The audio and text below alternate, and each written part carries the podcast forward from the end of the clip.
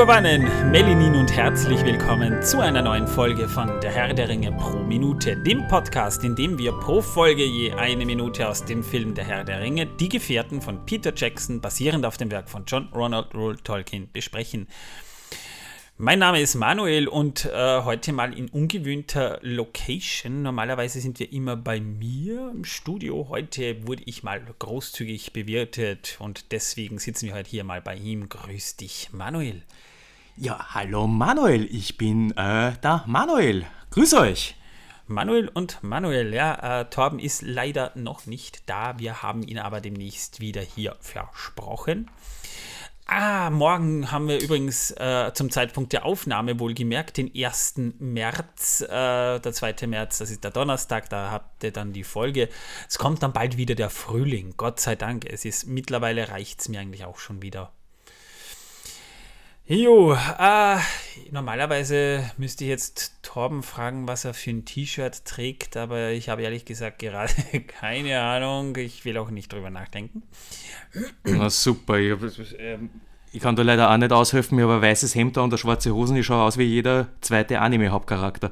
Ja, allerdings äh, fehlen dir dann noch irgendwie, äh, fehlt dir dann noch das Röckchen ähm, die Brosche und die Brust pushen und äh, ein Diadem. Und dann müsstest du jetzt auch noch in aufreizender Pose tanzen und schreien: Mondstein, flieg und sieg! Also letzteres hebe ich mal auf für später. Ach, na Gott sei Dank, das haben wir erwartet. Aber heute noch, habe, habe heute noch was vor. Ja, wir sind. In der letzten Folge warst du ja auch schon dabei, da haben wir aber eigentlich nur sehr kurz über ein paar, paar Filminfos gesprochen. Ähm, wir sind nämlich mittlerweile bei Minute hui, hui, 172 haben wir. Äh, man muss fairerweise dazu sagen, jetzt haben wir bald die drei Stunden voll. Ich bin gespannt, ob wir es bis zu den Tolkien-Tagen wirklich schaffen, den ersten Film fertig zu kriegen. Wir sind schon sehr weit. Ähm, aber wir haben ja die Extended Edition, das heißt, die Original-Kinofassung wäre sogar schon zu Ende. Aber die Extended Edition geht ja doch 30 Minuten länger, ungefähr. Ja, da müssen wir extra Schichten schieben. Ja. Aber das ist halt auch die bessere Version. Finde das heißt, auch. Wir sind jetzt hier bei Minute 172 und äh, Aragorn und Galadriel haben ja da gerade noch so ihr nettes Gespräch in Muttersprache sozusagen. Es geht ja hier immer noch um Arwen und Domiel, nämlich äh, Aragorn sagt auf, äh, ich schätze mal, das ist Sindarin, was die da sprechen, ne? Ich mhm. würde sie von diesen Gefilden ziehen lassen damit sie wieder bei ihrem Volk sein kann.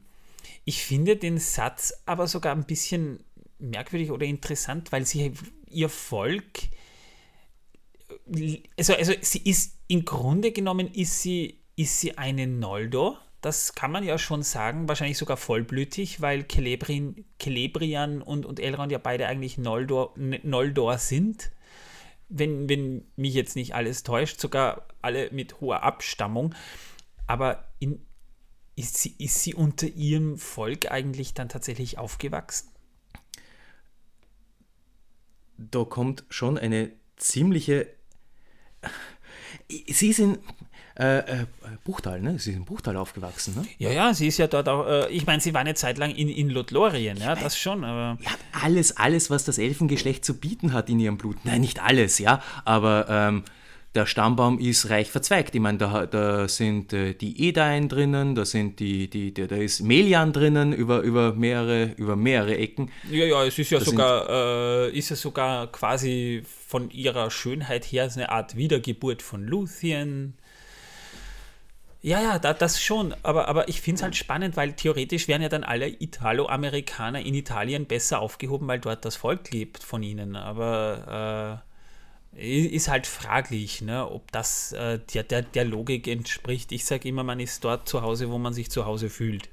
Vor allem muss man auch dazu sagen, äh, ist, das ist ja nicht, das ist ja ihre Entscheidung, aber, aber die reden ja im Prinzip so ein bisschen drüber, wie das ist deren Entscheidung. Ja? Also sogar Elrond bestimmt im Film ja sogar etwas mehr über sie, als im Buch das der Fall ist. Aber das haben wir schon mal besprochen, dass Elrond so ein bisschen ein Manipulator auch ist. Ja? Das haben wir auch in einer gewissen Serie, die es nicht gibt, schon festgestellt wo er Galadriel gut zugeredet hat, ja, nö, es ist vorbei, mach rüber.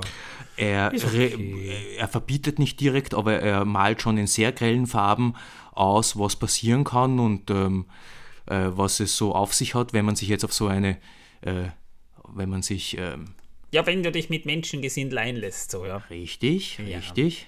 Wobei im Buch ist das, da haben wir aber schon des Öfteren darüber gesprochen, nicht ganz so extrem. Im Buch ist es umso rührender, denn ähm, es ist ein, ähm, denn wenn, wenn sich Arwen wirklich äh, gegen das äh, gegen das Elbengeschlecht entscheidet, so heißt es ein Abschied von ihrem Vater für immer, auch über, über, auch über die Ewigkeit hinaus. Da gibt es kein Wiedersehen in den Hallen von Mandos, sondern das war's dann.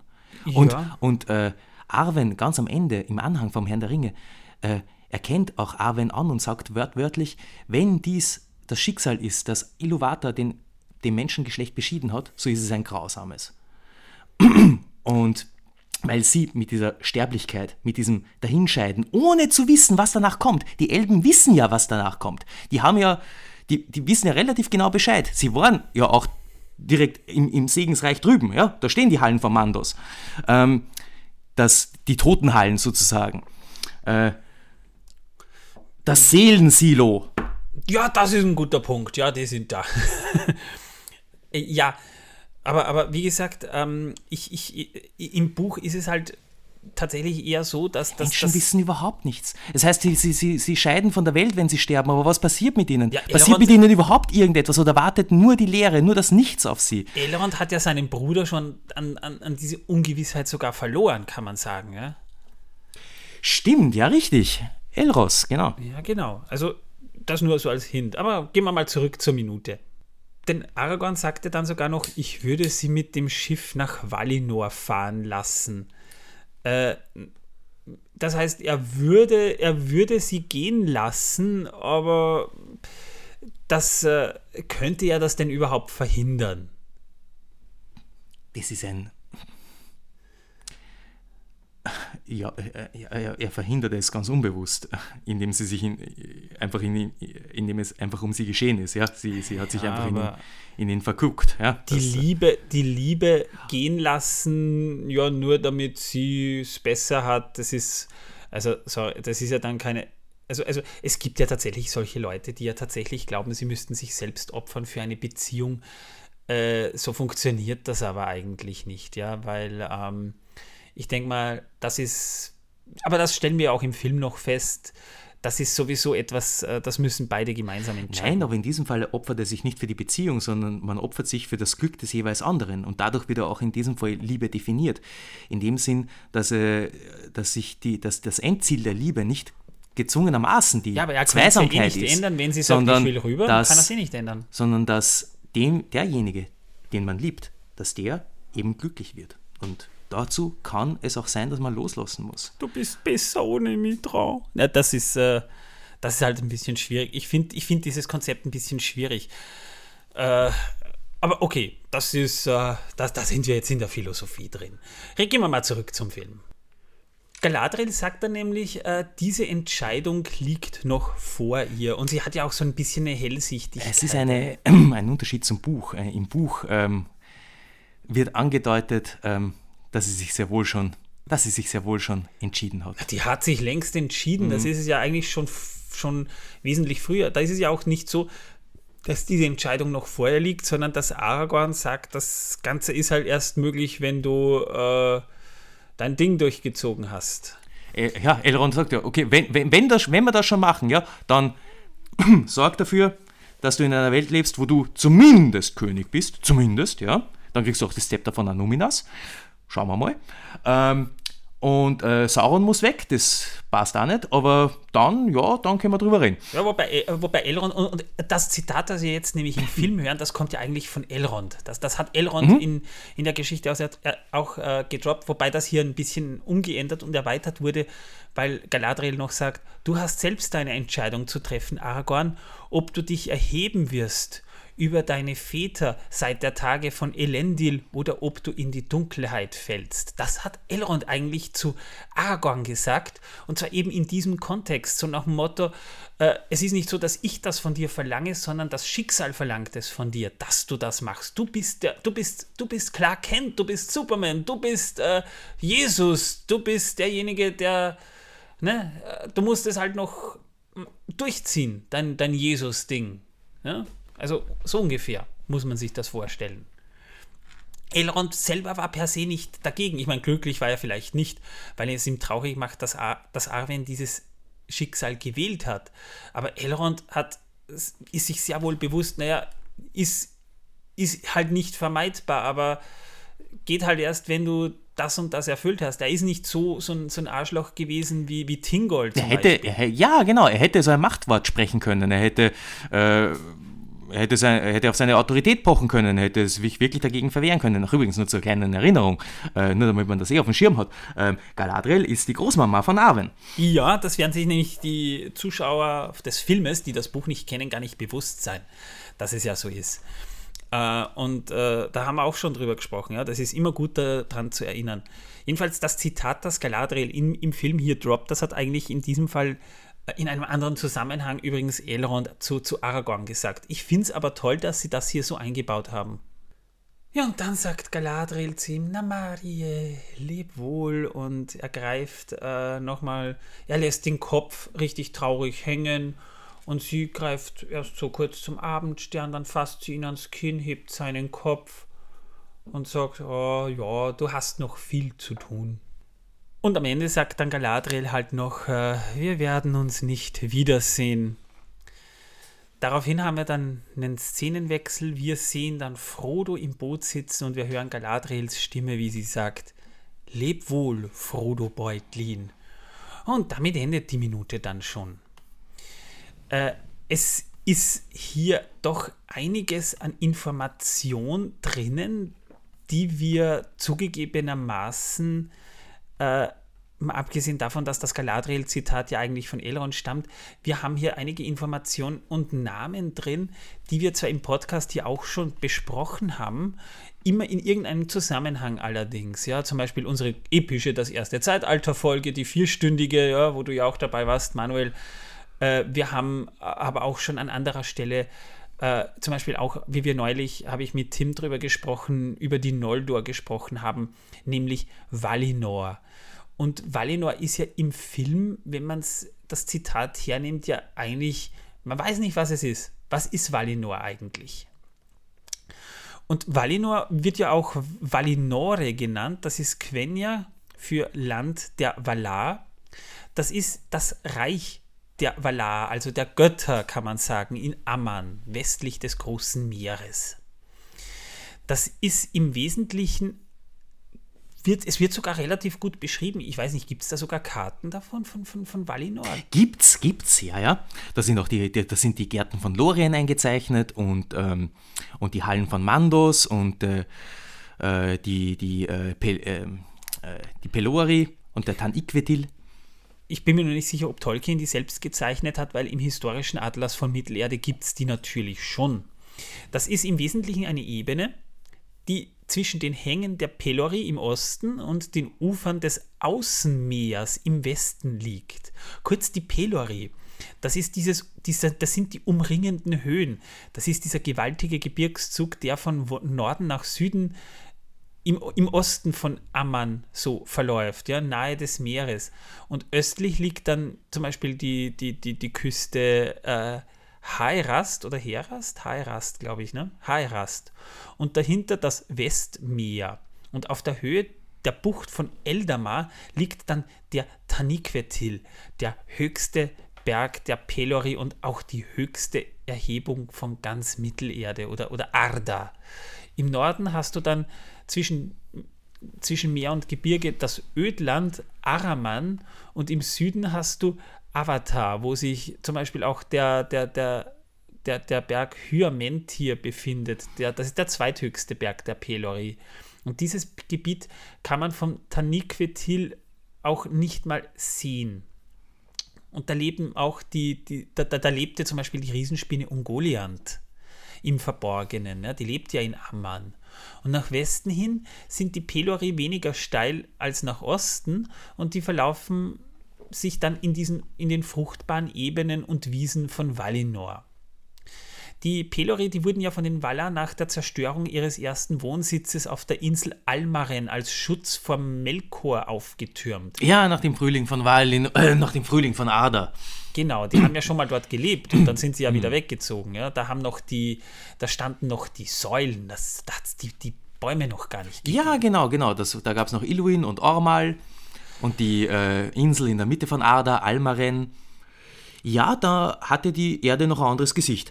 Und dann kam es eben, man kann, das, man kann Valinor ein bisschen vergleichen äh, mit anderen mythologischen Orten, die äh, in der Mythologie immer als Sitz der Götter bezeichnet werden. Der Olymp zum Beispiel. Da, also die, der, der, die äh, Pelori, äh, der Taniquetil, ist ja, ist ja irgendwie sogar ein ziemlich eindeutiger Verweis auf den Olymp, ne? Ja, dort oben sitzt Manwe, ähm, der höchste der Valar, und schaut in die Welt hinaus und ähm, Genau, und lässt sich alles berichten. Aber damals war die Erde ja noch nicht rund. Das kam erst noch. Darum konnte er auch noch so weit schauen, ohne dass ihm die Erdkrümmung ein Schnippchen geschlagen genau, hat. Genau, und, und getrennt, äh, es gab natürlich sowas wie einen Rand der Welt, nämlich die Ekaya, das Außenmeer. Das war das große Meer, von dem das Königreich Arda umzingelt war. Das muss man sich so ein bisschen wie eine Sphäre vorstellen. Also eher so sphärisch, nicht rund, sondern sphärisch und das Außenmeer hat alles umringt. Da, daher auch die, die blaue Färbung des Himmels zum Beispiel. Ne? Das, das, die haben geglaubt, oder, oder, oder das war halt das äußere Meer. Und im Norden wird es durch die Helkaraxe von Belegaer in Mittelerde getrennt. Und niemand von außer den Valar, der weiß, wie breit dieses Außenmeer eigentlich ist. Mhm. Genau. Egaer, das Außenmeer, Belegaer, das Meer zwischen Valinor und Mittelerde. Genau dieses Meer, über das die Elben immer schippern, äh, wenn sie nach Hause fahren. Äh, ja, aber die Helkaraxe halt Gott sei Dank nicht. Ne, weil die die Helkaraxe haben wir schon prominent durchgenommen. Ja. Äh, der, der Gewaltmarsch, der, der große Marsch, ja. Die ähm, Noldor, die nicht verbannt wurden, aber trotzdem rüber machen wollten, sozusagen. Ja, die, die mit den, äh, ja, die aufgrund von Feanors Ungeduld nicht mit den Schiffen mitfahren wollten, weil äh, Feanor hat die Schiffe verbrannt bei Loska.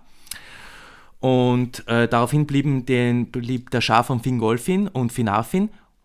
Auch Galadriel war da dabei. Ja, genau. Galadriel hat die Eisenge umschritten. Also, hat da schon einiges durchgemacht. Es sind zwar einige rübergekommen und nicht mal eine, eine geringe Zahl, aber trotzdem unter großen Verlusten, weil das ein harter Weg war. Also die Witterung muss heftig gewesen sein, wenn das selbst Elben nicht schaffen, ja. Äh, und im ersten und auch noch im zweiten Zeitalter war das auch die äußere Begrenzung von Ea und war selbst von den Mauern der Nacht umgeben. Äh, die ging dann eben in den, äh, in den Weiher, also dem äußeren Himmel über und beherbergte zum Beispiel die Hallen von Ulmo, Ulmonan und äh, wurde dann aber bei der Wandlung der Welt vollkommen verändert. Das heißt, man hat das Ganze ein bisschen, oder Ilúvatar hat das Ganze dann sehr entrückt. Oh, ja, genau. Äh, das passiert am Ende der Akalabev. Ja. Der Mittelpunkt von Valinor, weil um das geht es ja noch, das ist die Stadt Valmar oder die Valinor. Da sind auch die meisten der Valar äh, zu Hause. Und nicht weit von dieser Stadt entfernt lag dann halt auch besagter Taniquetil, der höchste Berg. Das ist der Wohnsitz von Manwe und Varda. Manwe, der höchste der Valar, und Varda, die auch die Sterne geformt hat. Und die, die Elben verehren ja Varda am allermeisten. Ja, zu Varda habe ich in der nächsten Folge noch äh, eine Kleinigkeit zu sagen. Ja? Yay. Und yay, vor, du sagst es, yay. Und vor dem westlichen Tor der Stadt liegt oder lag der Hügel Etzeloha, auf dem zum Beispiel die zwei Bäume gewachsen sind. Und unweit davon war der, der äh, Mehenaxa, der, der Mehenaxa, Ring des der Schicksalsring, ja. ja. Also, das, den gab es auch in der nordischen Mythologie. Äh, es gibt immer wieder, immer wieder so äh, Sujets, die da hineingewoben werden, wo sich Tolkien als großer ähm, Kenner äh, der Mythologie, wie er war, immer wieder mit reingenommen hat. Das ist, äh, da, da, da, also, also ich sag mal, ich bin jetzt in der Mythologie nicht ganz unbewandert, aber sogar da weißt du definitiv mehr als ich.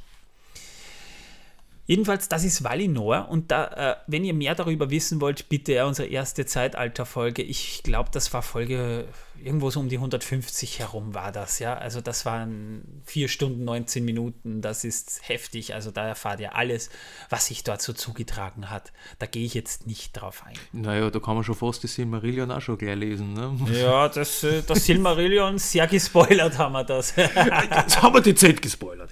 Ja. Wir haben uns ein bisschen Zeit dafür gelassen und wir haben es ein bisschen intensiver gespoilert, aber gut, man muss dazu sagen, es Boah, ist auch keine mich, leichte Lektüre. Schmerzt mich noch immer, dass wir, das schmerzt mich noch immer ein bisschen, dass wir die Kinder Hurins nicht ausgekoppelt haben. Das müssen wir noch mal separat behandeln. Da gibt es sicher irgendwo noch Querverweise. Können wir reden drüber, über, über, über, darüber, was es heißt, ähm, was es heißt, ein Held zu sein, ja? Aber wir haben schon Wünsche von Zuhörer und Zuhörerinnen bekommen, die schon mal meinten, wir, wir müssen da über das Silmarillion nochmal gesondert reden in einer Sonderfolge. Und das dieselben, die uns auch den sowjetisch, die sowjetische. Äh, waren das dieselben? Hallo, ich, ja, ich, ich, ich merke mir das. Wir, wir müssen diese sowjetische Kacke um die Folge 200 herum besprechen. Also übrigens, übrigens, das, das ist ungefähr, das könnte man, das könnte man aus Rache dann an den Tolkien-Tagen machen. Na, das, na, das wird was. Ich habe mir schon das Kapital als E-Book overgeladen, also ich bin bereit. Heftig. Ähm, Gut, wir haben dann äh, halt natürlich auch einen anderen Namen, der in dieser Minute gedroppt wurde. Den haben wir aber auch schon durchgegangen, aber reden wir noch mal kurz drüber, nämlich Elendil, der oh, Lange. Elendil, der Lange, jawohl. Der wurde 300, übrigens, er wurde 322 Jahre alt, wurde im Jahr 3119 des zweiten Zeitalters geboren und starb im Jahre 3441 des zweiten Zeitalters. Und da endete dann auch das zweite Zeitalter. Na, das heißt, es war, sehr, es war ein runder Geburtstag? Äh, ich, ich, muss nämlich, ich muss nämlich daran erinnern, soweit ich mich erinnern kann. Bitte Manuel, korrigier, korrigier, mich, äh, äh, korrigier mich, wenn ich da falsch liege, aber wenn ich dieses richtig im Kopf habe, ähm, ist Numenor abgesoffen im Jahr 3319. Ja, da, ist er, da hat er einen Runden gehabt, ja. Ah, oh, natürlich, saurer ah, Geburtstag. Super. Ja, alles verloren, ne? das Haus ist, ist, ist ab und äh, weg und unter Wasser und äh, einen äußerst, äußerst strapaziösen Seetrieb. Hey, es hätte, es hätte, schlimmer ausgehen können, er hätte mit absaufen können. Ja, das ist richtig. Ja, ja er mhm. hat es immerhin überlebt, ja. Elendil war der Sohn von Amandil, das war der letzte Herr von Andunie. Andunie, das, das war eine Stadt in Numenor, und zwar eine Hafenstadt an der Nordwestküste dieses Inselkönigreichs und lag an einem ins Vorgebirge von Andustar eingeschnittenen Fjord. Kurzer Tipp, im, in Nachrichten aus Mittelerde habt ihr eine richtig schöne Darstellung von Numenor drin. Also eine richtig eine schöne Darstellung. Also, ja, da werden die auch alle durchgegangen und es wird äh, die ganze Geografie wunderbar erläutert. Ja, ja und äh, teilweise, teilweise erinnert mich äh, auch sehr, also man hat mediterrane Einflüsse, aber auch zum Beispiel die Highlands von Schottland werden da irgendwie mitbeschrieben. Ja, ja, genau, genau. Jedenfalls die Häuser dieser Stadt, die standen dicht am Strand und an den Berghängen dahinter. Also mit Hochwasser scheinen die wirklich kein Problem gehabt zu haben.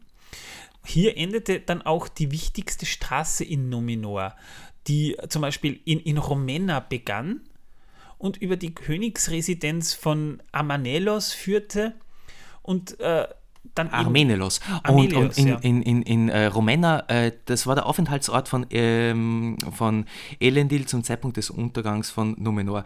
Ich, das ist, glaube ich, äh, nur äh, marginal interessant. Bitte vorfort.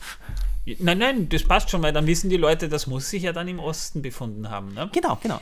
Eben, in der Nähe der Stadt stand ein hoher Turm, der von Tarminastir auf dem Berg Ormet erbaut worden war, um nach Westen hin Ausschau halten zu können. Und deswegen konnte man an klaren Tagen tatsächlich die weißen Türme äh, bei Tol Eressea sehen, zum Beispiel. Also man konnte einen leichten, also man, wenn man mit etwas Glück und wenn man scharfe Augen hatten, hatte, konnte man einen Blick ins Segensreich werfen von Weiten hin. Und anfangs kamen, das, das, äh, kamen ja auch noch die Elben Und äh, deswegen war Amandil, äh, galt er ja eigentlich auch noch als Elbenfreund, weil man die Freundschaft dort noch nicht vergessen hat. Äh, Amandil, äh, galt es der, äh, Andunue war grundsätzlich die Hauptstadt, die Hauptstadt der Getreuen. Ursprünglich war es sogar die größte Stadt von Numenor. Es gab die, und die wichtigste. Nicht Amenelos, okay. Nein, ursprünglich, ursprünglich. Ah, okay. Ja, das kann durchaus sein. Das, das kann durchaus sein. Das, ja, weil ja nicht, auch aber die das, Elben das lasse ich mir sehr gut einreden. Die sind ja mit ihren Schiffen dort auch gelandet. Das darfst Mhm. du nicht vergessen. Die sind dort gelandet und äh, korrigiere mich, wenn ich falsch liege, aber war Amandil nicht auch derjenige, der die Palantiri empfangen hat, um den Kontakt äh, zum, zu den Elben äh, und noch Tol Eressia aufrechterhalten zu können? Ich habe jetzt eher zu Elendil recherchiert und weniger zu Amandil, muss ich sagen. Äh, Was ich weiß, ist, dass Amandil und äh, seine Frau, die sind nicht auf Numenor gestorben. Die sind verschollen. Die haben auch versucht, ähm, den, ähm, nach, nach Westen zu fahren, denn die äh, Lage in Numenor war, war gelinde Ja. gesagt apokalyptisch. Ja? Also man als Königstreuer und heikler Vergleich. Ähm, ja, ich lasse das lieber. Ähm, Also, also man, man, weiß, man äh, war gejagt, man war verfolgt, man war geächtet. Die Partei der Königstreuen, es gab ja da diese Aufspaltung zu, äh, in der Zeit schon in Numenor zwischen dem Haus der Getreuen, die die alten Riten äh, gepflogen haben, die den Baum äh, gepflegt haben, die an Iluvatar geglaubt, äh, an Iluvatar geglaubt haben, die, äh, die, ähm, die der Minel Tarma, richtig, die immer wieder auf die Minel Tarma raufgewandert sind um, und, und ihre Riten praktiziert haben Naja, er ist die ja auch äh, nach Westen loyal waren, gegangen. geg- die loyal waren gegenüber den Valar und äh, sich daran erinnert haben, dass sie sich auf Andor befinden, auf dem Land der Gabe. Und, ähm, und die sich auch mit ihrer Sterblichkeit abgefunden haben, denn obwohl, äh, obwohl den Numenorern ein längeres Leben beschieden war, so waren sie trotzdem noch immer sterblich. Und genau das war ja die, ähm, die Krux, genau das war es ja, womit die Königspartei vor allem ein Problem hatte. Der Neid auf die Unsterblichkeit und die absolute der, der Todeskult. Es gibt eine, es gibt so einen schönen Sta äh, so, so eine schöne Passage, dass dann äh, ähm, äh, Mausoleen und Grabmäler gebaut wurden, die die Häuser der Lebenden in den Schatten gestellt haben. Man hat, ähm, man hat ähm, Tempelanlagen gebaut von einer Pracht und von einer eine, einen Totenkult praktiziert und auch das Leben ähm, hat, man hat versu- versucht, also vor allem unter den Königstreuen, versucht das Leben so lange wie möglich äh, aufrechtzuerhalten, auch wenn man schon entmannt und schwachsinnig auf dem Thron sitzt. Hauptsache man sitzt noch auf dem Thron.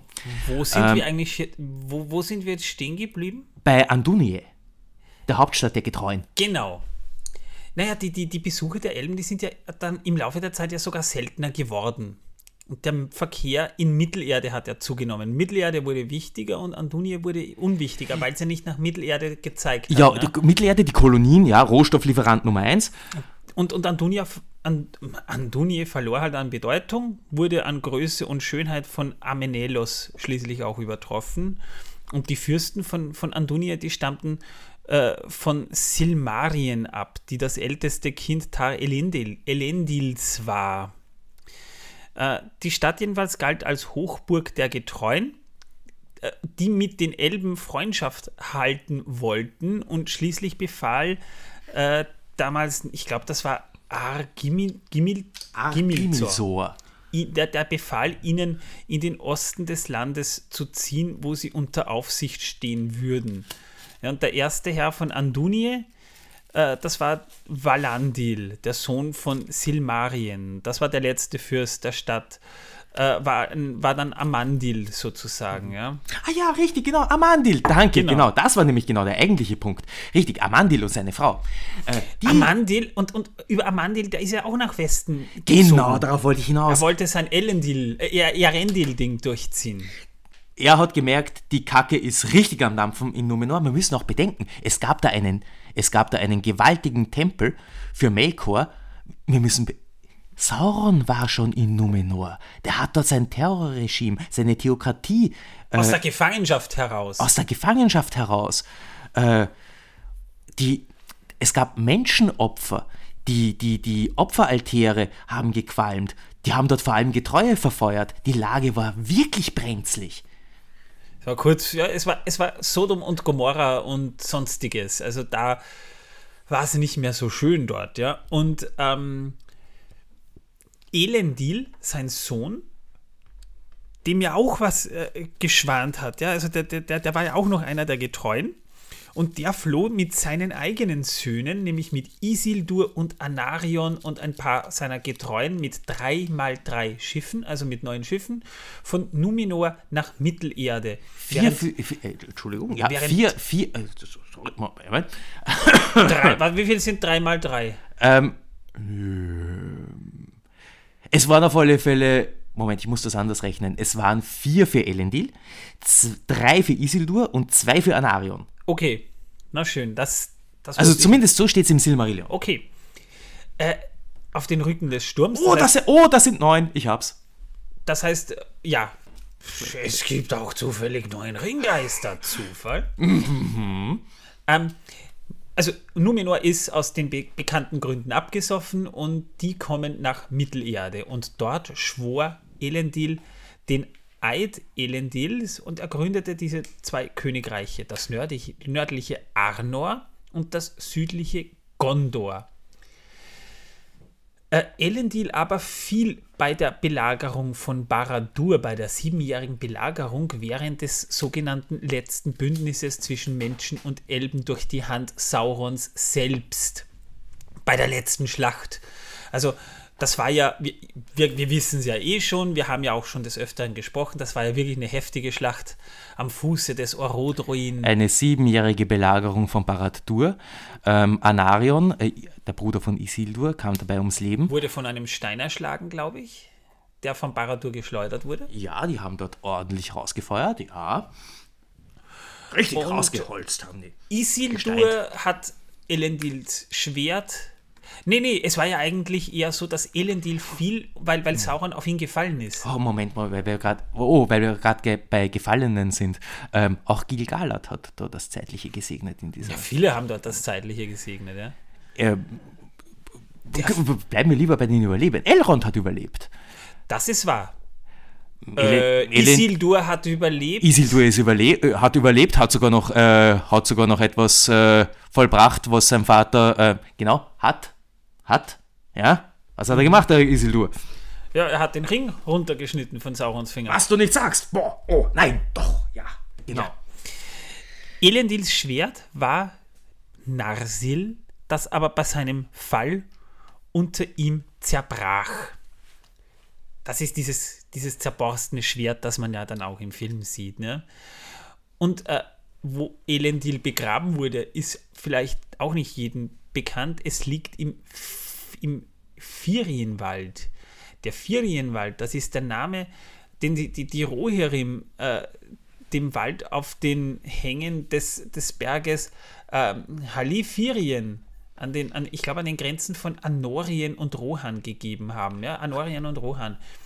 Da zieht sich zum Beispiel auch die große Weststraße durch und von dort führt ein Pfad auf den Berggipfel. Elendil jedenfalls ist, war der letzte König von Arnor und Gondor gemeinsam, weil sein Sohn Isildur auf den Schwertelfeldern gestorben ist. Und über 3000 Jahre war er eigentlich der letzte gemeinsame König der Dunedain von Arnor und Gondor gemeinsam. Er hieß, glaube ich, auch deswegen Elendil, der lange, äh, der dürfte, dürfte, dürfte äh, circa 2,40 Meter groß gewesen sein wird er aber auch als, als Gelehrter beschrieben, der im Exil die Akalabeth verfasst hat. Ja, die Akalabeth haben wir Elendil zu verdanken, ja. Und er hat die Geschichte Numenors so der Nachwelt erhalten. Ja? Also Zeit seines Lebens blieb er auch ein enger Freund von Gilgalad, an dessen Seite er im Kampf gegen Sauron gekämpft hat und, und gefallen ist.